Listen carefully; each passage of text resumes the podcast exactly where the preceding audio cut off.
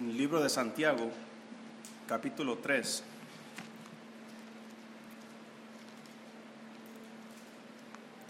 Hoy vamos a aprender acerca de la sabiduría. Recuerden que estamos estudiando este libro, hermanos, con eh, un enfoque eh, como eh, Santiago, como pastor, está, está hablando de estos temas. Y hoy vamos a ver de la sabiduría, Santiago y la sabiduría. Entonces, ahí Santiago capítulo 3, versículo 13. Dice la Biblia, ¿quién es sabio y entendido entre vosotros? Muestre por la buena conducta sus obras en sabia mansedumbre. Pero si tenéis celos amargos y contención en vuestro corazón, no os jactéis ni mintáis contra la verdad porque esta sabiduría no es la que desciende de lo alto, sino terrenal, animal, diabólica. Porque donde hay celos y contención, allí hay perturbación y toda obra perversa. Pero la sabiduría que es de lo alto es primeramente pura, después pacífica, amable, benigna, llena de misericordia y de buenos frutos, sin incertidumbre ni hipocresía. Y el fruto de justicia se siembra en paz para aquellos que hacen la paz. Vamos a orar. Dios, gracias, Señor, por su palabra. Bendígala. Señor, que podamos comprender y entender esto, Señor, y, y ponerlo en la práctica. En el nombre de Jesús se lo pedimos. Amén. Muy bien. Comenzamos ahí en el versículo 13 diciendo, ¿quién es sabio y entendido entre vosotros? Dice, muestre por la buena conducta sus obras en sabia mansedumbre. Entonces, la, la conducta, hermanos, muestra nuestra sabiduría o nuestra insensatez. No es muy difícil, hermanos, saber quién es sabio y quién no lo es. Solamente observando la conducta, cómo se comporta, cómo se comporta en el trabajo, cómo se comporta en la casa, en la iglesia, en la calle, con amigos, con vecinos, con familiares. Ahí es donde nos damos cuenta si nos falta sabiduría, ¿verdad? Si nos falta entendimiento, si nos falta prudencia. Por eso, hermanos, aquí dice Santiago, ¿quién es sabio y entendido entre vosotros? Ahora, él como pastor, y yo creo que cada pastor en cada iglesia, hermanos, con el tiempo, con el paso de los años, uno se va dando cuenta quiénes son unos y quiénes son otros, quiénes son sabios, quiénes son insensatos, quiénes son obedientes. Hay cosas muy obvias, por ejemplo, cualquier persona, o al menos aquellos que son fieles, pueden darse cuenta quiénes no lo son. ¿Por qué? Porque si siempre estás tú y los demás van, vienen, van, vienen, tú ves una inconstancia, tú puedes darte cuenta de la infidelidad de otros en cuanto a, en cuanto a asistir a la iglesia físicamente. Entendemos que a veces las enfermedades y problemas o, viajes o cosas así nos impiden estar en la congregación, pero con el paso del tiempo, hermanos, podemos notar nosotros quién es sabio y entendido entre vosotros, porque se muestra, hermanos, por la buena conducta sus obras en sabia mansedumbre. Ahora, vamos a ver aquí la sabiduría que hay que evitar. Son nada más dos puntos. La sabiduría que hay que evitar y la sabiduría que hay que procurar. Entonces, la sabiduría que hay que evitar, dice el versículo 14. Pero si tenéis celos amargos y contención en vuestro corazón, no os jactéis ni mintáis contra la verdad porque esta sabiduría no es la que desciende de lo alto, sino terrenal, animal, diabólica. Porque donde hay celos y contención, allí hay perturbación y toda obra perversa. Mire hermano, si Santiago está hablando estas cosas a la iglesia o a este grupo de cristianos, cristianos que tal vez, eh, recuerde que Santiago no es una epístola a una congregación específica, como por ejemplo la carta a los Efesios, ¿verdad? O la carta a los Filipenses.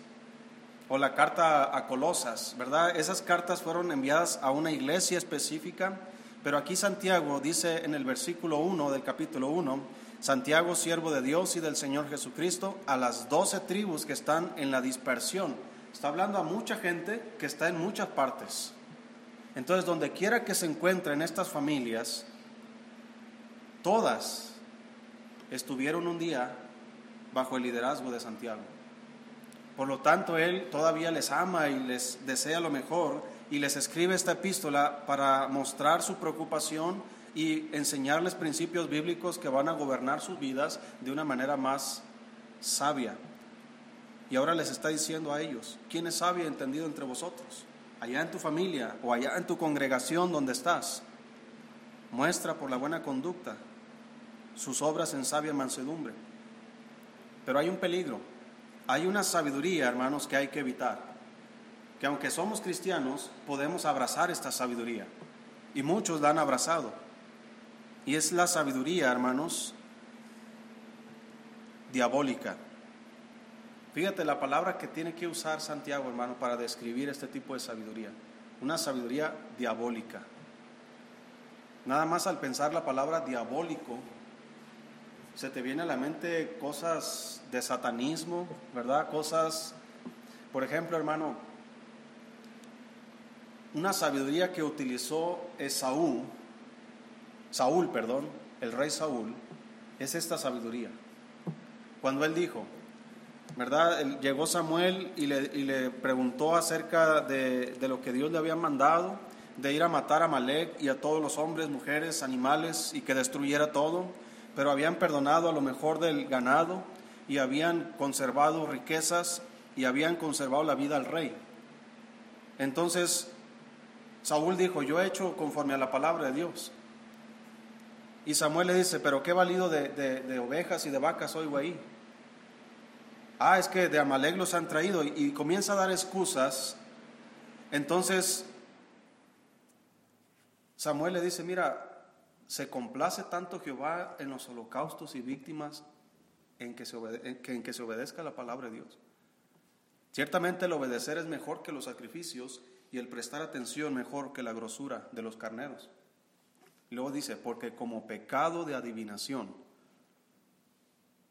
es la rebelión y como ídolos e idolatría la obstinación. ¿Cómo está comparando Dios la rebelión, la desobediencia la está comparando con pecado de adivinación. Y el pecado de adivinación estamos hablando que está involucrado con lo diabólico. Entonces, estamos viendo a un rey pensando que está haciendo algo bueno por Dios, cuando realmente está haciendo algo en contra de Dios, por una sabiduría diabólica. ¿Cuántos cristianos no han actuado de esa, de esa manera en las iglesias? Hay iglesias, hermanos, que han corrido a sus propios pastores usando este tipo de sabiduría, sabiduría diabólica. Esta sabiduría, hermanos, diabólica, por lo tanto, la conducta mostrada es incitada por el mismo diablo, porque hay celos amargos, como dice la Biblia ahí, el versículo 14, pero si tenéis celos amargos y contención en vuestro corazón, no os jactéis ni mintáis contra la verdad vea todo lo que hay en esta sabiduría. Hay celos amargos. Muchas de las cuestiones que hay, hermanos, en, las iglesias, en las familias, aún entre amigos o aún entre en sus mismos trabajos, este tipo de sabiduría, hermano, con celos amargos. Sabemos lo que es celo, ¿verdad? El, ser celosos. A veces, hermanos, hay amistades que se pierden por los celos amargos. Hay amistades aún dentro de la congregación que se pierden por esto. Entonces Santiago lo sabe y les dice a ellos, ¿saben qué hermano? Esta sabiduría no es de lo alto. Que tengas celos amargos, pero también que tengas contención en el corazón. En este punto, hermano, hay muchas cosas que están pasando en el corazón que no están pasando en la realidad. Muchos hemos pasado por ahí, cuando hay contención en el corazón. ¿Sabes qué es eso? Cuando tú te imaginas cosas que están pasando, que realmente no están pasando. Una vez una joven me dijo aquí, hace años, me dice, pastor, toda la congregación está preocupada por esto, aquello y lo otro y lo otro. ¿Sabes qué provocó eso en mí? Pues también me empecé a preocupar. Ojalá, toda la congregación. Por algo que según yo estaba haciendo mal. No, es que sus decisiones, es que esto y lo otro. Pero realmente no era, o sea, mi corazón comenzó a contender dentro de mí, a crear temor, preocupación, ansiedad, cuando realmente descubrí que solamente era esa familia de esa joven que tenía ese tipo de comentarios. Eran comentarios que se hacían en la mesa, ¿verdad? Cosas que ellos mismos platicaban, pero esta señorita tal vez tratando de avisarme decía, es que toda la iglesia piensa de esa manera. Y no era así. Entonces, hermano, ahí es donde yo aprendí que cuando alguien dice toda la iglesia, hay que preguntarles quiénes. Dime nombres. Y yo voy a ir con esa persona y le voy a preguntar y le voy a decir que tú me dijiste que esa persona tiene este problema. Y esa es la mejor manera, hermanos, de calmar las ansias de esa gente. Entonces, esa sabiduría, hermano, destruye más que edificar. Si yo sé, hermano, que tú tienes un problema muy grande en tu familia, que te va a destruir, yo te lo voy a decir personalmente. Yo no le voy a decir a otra familia que tú tienes un problema. Porque esta familia, si yo soy el pastor y no te ayudo, tú crees que la otra familia te va a ayudar. No te va a ayudar. Entonces, hermano, ese es lo que está hablando aquí Santiago. Esta sabiduría, hermanos, donde hay celos amargos, hay contención en el corazón, eso no funciona. Hay jactancia, dice ahí, no os jactéis. ¿Verdad? Jactarse está hablando de, querer tener la razón. Jactarse, hermano, está hablando de, querer eh, pensar que nuestras ideas son mejores. Mire, hay un caso en la Biblia. Un consejero de David, hermanos, se suicidó. No recuerdo el nombre ahorita. Pero este hombre, que era consejero del rey David, no sé si era Itofel, no recuerdo si era él, se suicidó. ¿Sabes por qué?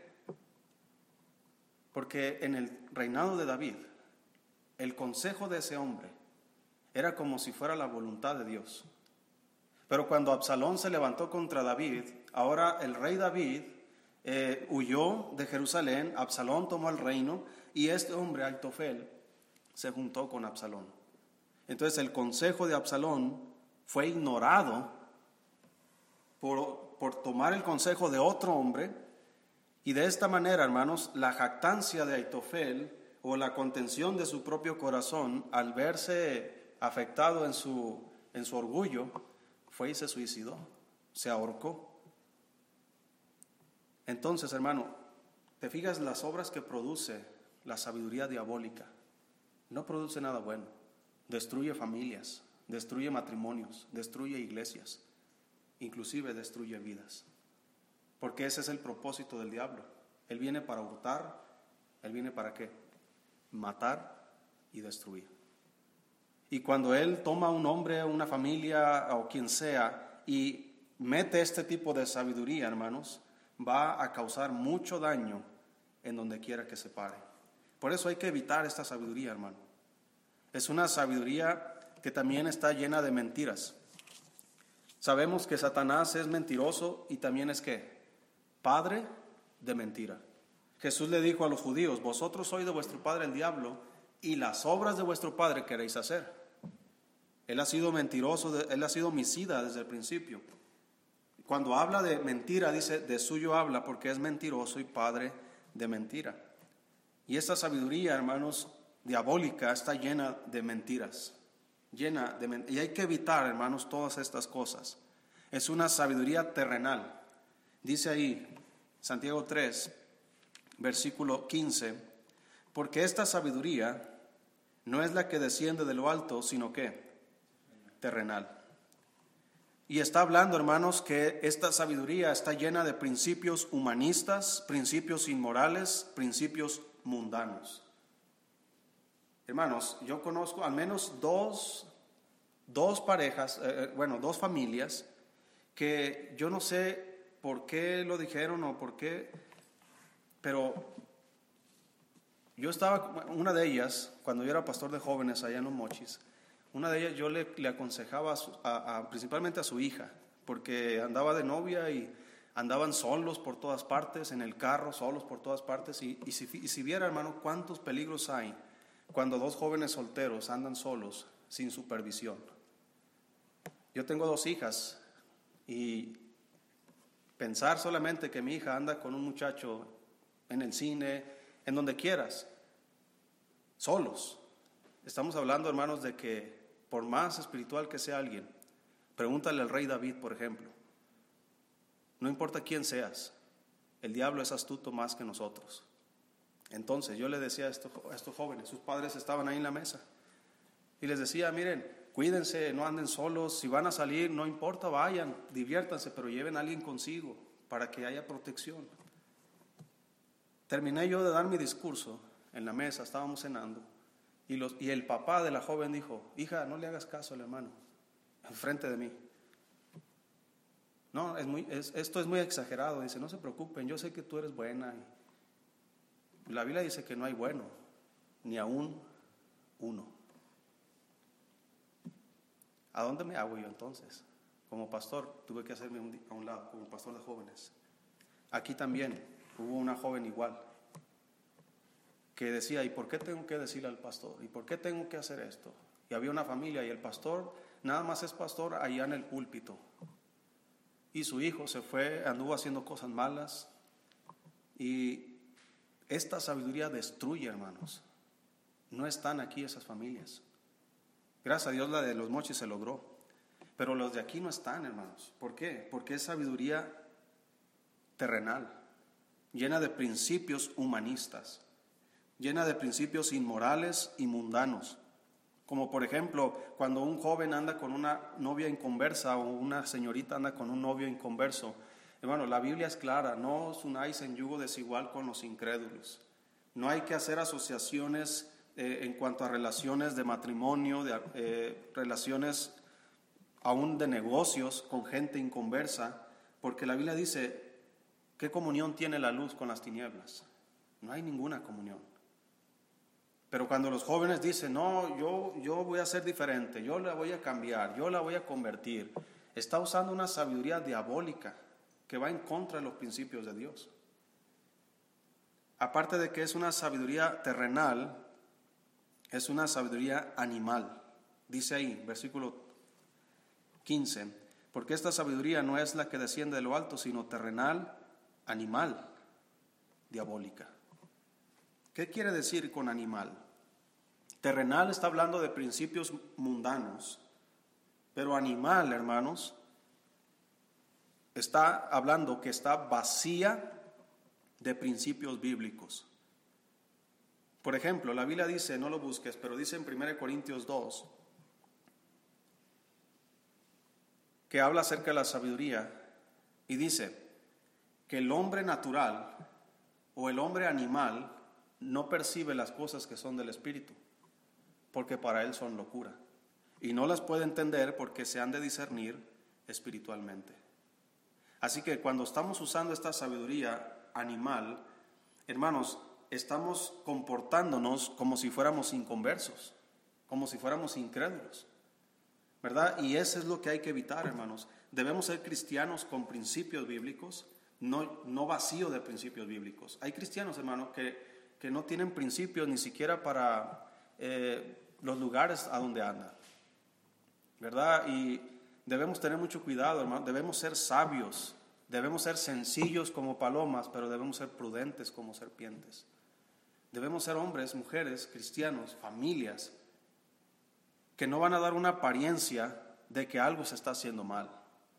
Por eso debemos evitar todo ese tipo de apariencias. Para eso, hermano, hay que evitar esta sabiduría.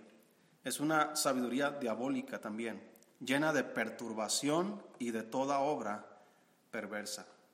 Esta sabiduría, hermano, hay que evitarla con todas nuestras fuerzas, porque si llega a nuestras vidas, nos va a destruir, quien sea que seamos. Ahora, ¿cuál es la sabiduría que hay que procurar? Versículo 17. Pero la sabiduría que es de lo alto es primeramente pura, después pacífica, amable, benigna, llena de misericordia y de buenos frutos, sin incertidumbre ni hipocresía. Entonces, en primer lugar, esta sabiduría, hermanos, la buena sabiduría viene de lo alto. Mira ahí, ahí mismo en Santiago 1, versículo 17. Dice ahí la Biblia, hermanos, toda buena dádiva y todo don perfecto desciende de dónde? De lo alto, del Padre de las Luces, en el cual no hay mudanza ni sombra de variación.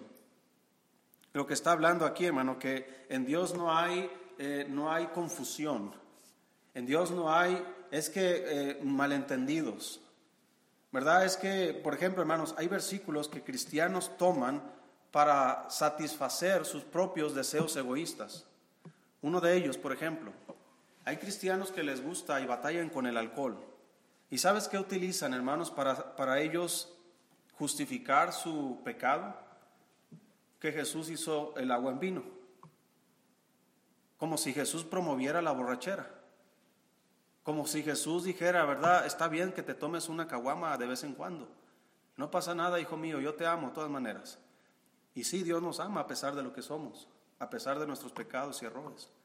Pero yo no puedo tomar una conducta mía equivocada, una conducta insensata, llena de pecado, y pensar que Dios me solapa. Porque esa sabiduría es animal, es diabólica. Y con cualquier otro vicio podemos decir lo mismo.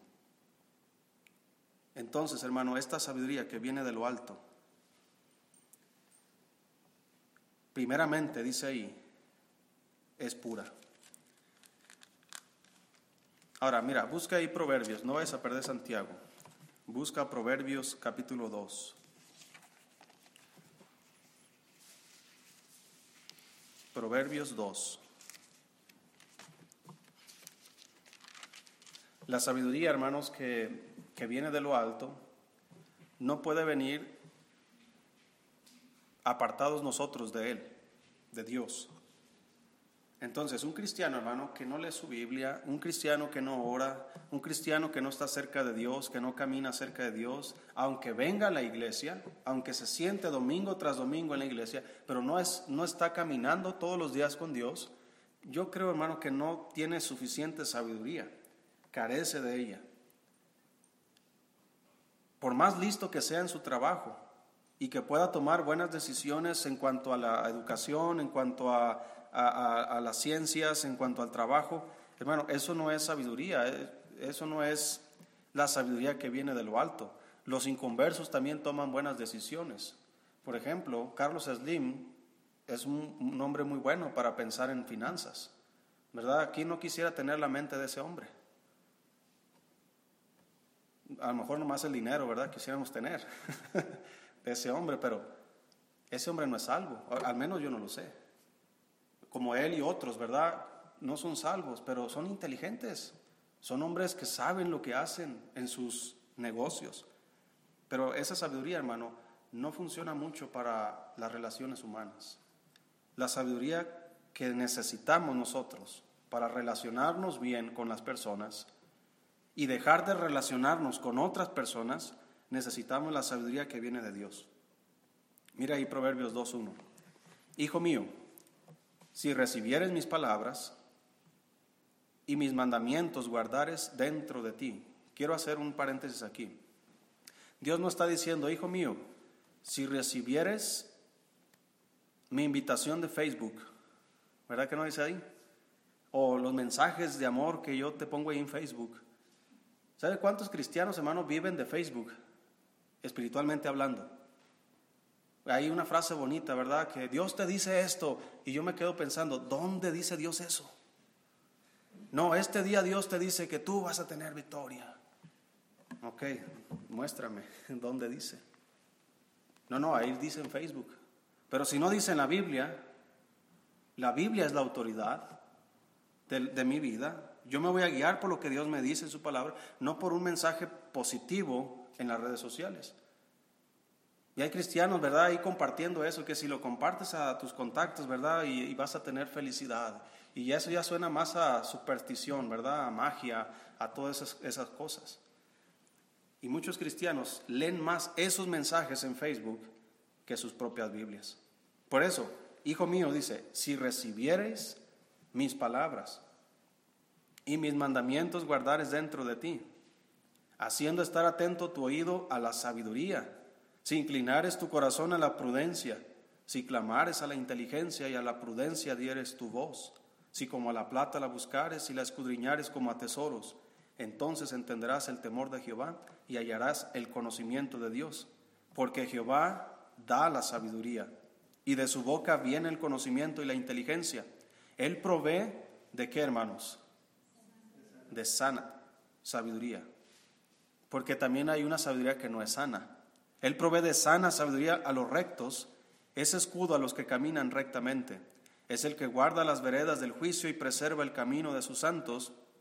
Entonces entenderás justicia, juicio y equidad y todo buen camino.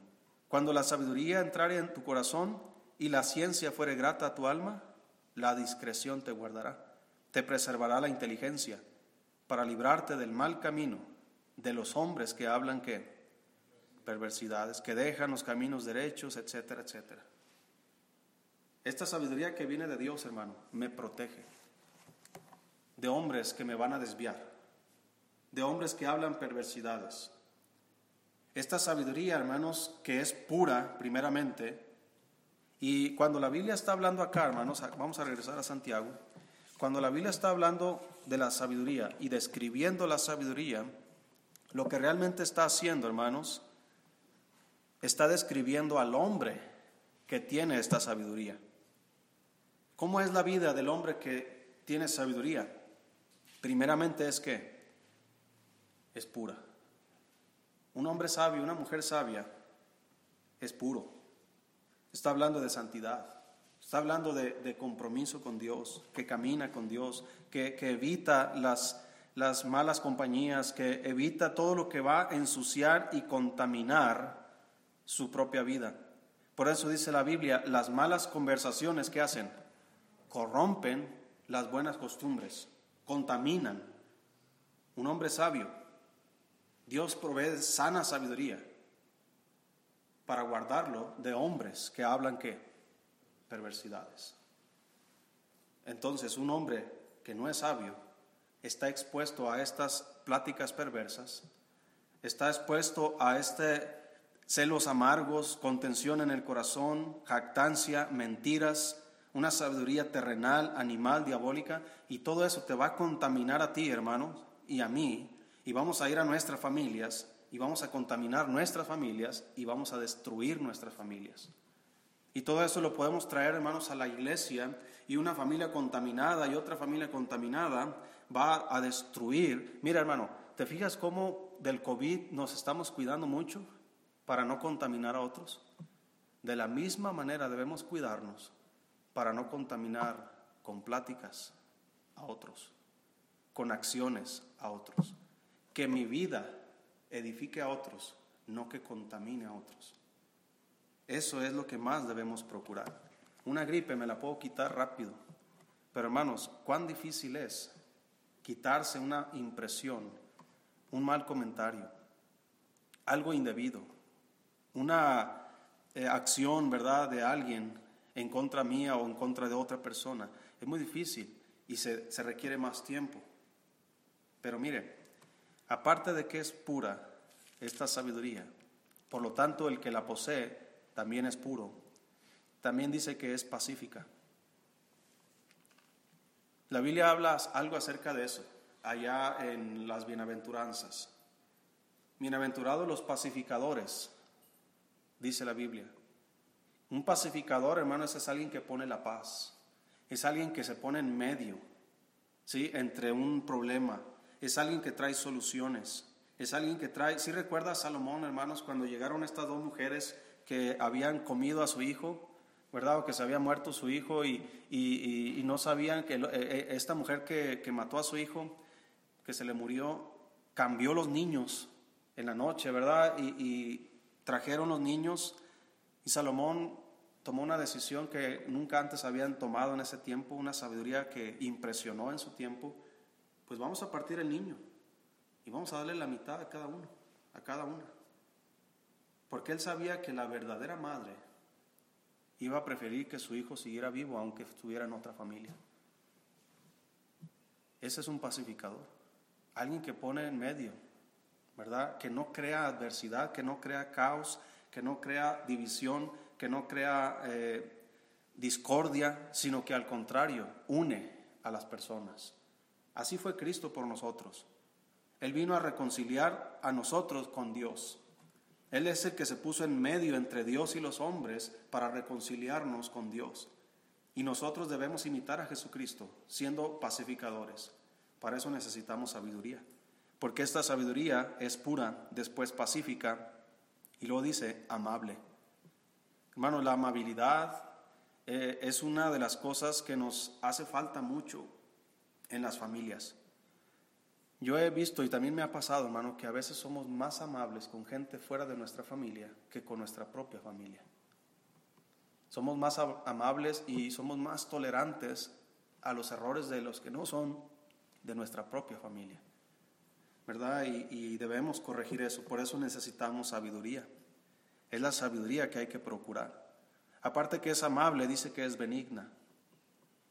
Y esta palabra benigna, hermano, está, está hablando de que provoca todo, todo, todo bien, que es causante de lo bueno, que de ti, por ti, por tus palabras, por tus acciones, se crean cosas buenas, cosas que son útiles para otros, que edifican a otros.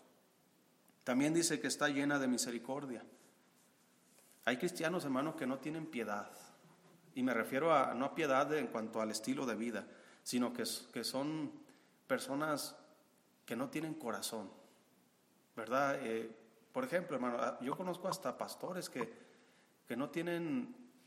Yo sí mataría un ratón, hermano, pondría veneno para matar ratones en mi casa, pero que pongas veneno para matar gatos en tu casa, perros, ¿verdad? Y, y, que no se tienta en el corazón. Uno dice, bueno, es un animal, es un gato, pero ¿Qué corazón hace eso? ¿Verdad? Matar un gato, matar un perro. Yo sé que en China se los comen, ¿verdad? Pero, pero allá lo hacen por cultura, ¿verdad? pero aquí en México no. Hermanos, que yo conozco personas cristianos eh, en otras iglesias, aquí no pasa. Pero hermanos, yo he visto, en especial se me viene a la mente una persona de otra iglesia que como si se gozara del caos que provoca. Entre más caos provoca, más contenta está esa persona. No tiene nada de misericordia. Misericordia, debemos ser misericordiosos, perdonándonos unos a otros como Dios también nos perdonó a nosotros en Cristo. Para eso se necesita esta sabiduría. También está llena de buenos frutos buenos frutos. Por eso comenzó diciendo Santiago, ¿quién es sabio y entendido entre vosotros? Muestre por la buena conducta sus obras en sabia mansedumbre. Buenos frutos. Un cristiano sabio, hermanos, eh, es como lo describe el libro de Salmos capítulo 1, y búsquelo ahí para que lo lean. Salmo capítulo 1. Mire cómo describe Dios a un hombre sabio. Dice ahí, Salmo 1, bienaventurado el varón que no anduvo en consejo de malos, ni estuvo en camino de pecadores, ni en silla de escarnecedores se ha sentado, sino que en la ley de Jehová está su delicia, y en su ley medita de día y de noche, será como árbol plantado junto a corrientes de aguas, que da su fruto en su tiempo y su hoja no cae, y todo lo que hace prosperará. Todo lo que hace prospera. Hay fruto, está lleno de buenos frutos. ¿Por qué? Porque está lleno de sabiduría. También dice la Biblia que está sin incertidumbre. Está seguro, está confiado. Como decía el salmista, en paz me acostaré y asimismo dormiré, porque solo tú, Jehová, me haces vivir confiado. Un hombre sabio sabe en quién confía. Y hermanos, dígame, si Dios tiene el control de todas las cosas, ¿por qué no confiar en Él? Si Él es el que me soporta, si Él es el que me alimenta, me viste, si yo valgo más que dos pececillos, perdón, que dos pajarillos, que, que no caen a tierra sin la voluntad de Dios, si yo valgo más que ellos, ¿por qué no confiar en Dios? ¿Verdad? Eh, la, dice la Biblia que obviamente nuestro tiempo está siempre presente. Se refiere Cristo a que nosotros podemos morir en cualquier momento. ¿Verdad? Eh, a eso se refería Cristo, ¿verdad? El tiempo suyo está siempre presente. Podemos morir por una imprudencia, por un accidente, algo externo a nosotros, pero sea lo que sea, hermanos, nuestra vida está en las manos de Dios. Entonces, cuando hay incertidumbre en nuestras vidas, es por falta de sabiduría, falta de seguridad, falta de confianza. Hay promesas en la Biblia, hermanos, que están ahí y fueron dadas para que nosotros tengamos confianza, no para que andemos temerosos, miedosos. Y yo quiero animar a la congregación a que no tenga miedo, ¿verdad? Eh, hermanos, vamos a morir, si Cristo no viene pronto, que yo lo dudo, todos vamos a morir de alguna causa. Vamos a morir de un accidente, de un infarto, del COVID, de lo que quieras. Vamos a morir. Eh, y el día que muramos, hermanos, si estamos haciendo la voluntad de Dios, qué bendición que podamos morir haciendo eso. Mire, si Dios, si ahorita mismo me da un infarto a mí, yo estaría contento porque estoy haciendo lo que es correcto. Estoy haciendo lo que debo hacer en el día que debo hacerlo. Pero si muero haciendo el mal, ahí sí estaría avergonzado. Por eso no debemos tener miedo, no debe haber incertidumbre, no debemos desconfiar de Dios, no debemos desconfiar de sus promesas, de su palabra. Dios sigue siendo poderoso, hermanos, para cuidarnos, para protegernos. Es más, si recuerdas que cuando Dios le dijo a Israel, hermanos, que, que iba a andar en el desierto, les había dado sus leyes para protegerlos de las enfermedades. ¿Qué tiene que hacer nada más el pueblo? seguir las leyes, seguir los mandamientos, los preceptos, seguir el consejo de Dios. Entonces, hay que seguir el consejo de Dios y hay que dejar el resultado a Dios. Porque si yo estoy siguiendo a Dios y estoy caminando con Dios y vivo en comunión con Dios, hermanos, créame, no va a haber nada de incertidumbre. Voy a vivir confiado me voy a dormir confiado, me voy a despertar confiado, voy a ir a mi trabajo confiado, voy a hacer lo que tengo que hacer confiado, porque una sabiduría que desciende de lo alto, hermanos, es sin incertidumbre. Y al final dice, ni hipocresía, ni hipocresía. Un cristiano hipócrita, hermanos, y no me refiero a a que, que no cometemos errores. Todos fallamos. Todos pecamos en algún, día, en algún momento en el día, ya sea en palabra, en conducta, en pensamiento. Todos fallamos a Dios. Hay mandamientos en los cuales de repente no cumplimos, pero vamos con Dios, arreglamos cuentas con Él, nos perdona y seguimos adelante. Pero la hipocresía, hermanos, es pensar ¿verdad? Eh, o es actuar de una manera delante de, de los hombres y ser otra persona cuando uno está solo o con la familia o en el trabajo. Entonces, hermano, esa hipocresía debe ser quitada y es quitada con la sabiduría que viene de Dios. Hay cristianos, hermanos, que tienen miedo o temor o vergüenza de que sus compañeros en el trabajo sepan que son cristianos. Y eso debería ser quitado también.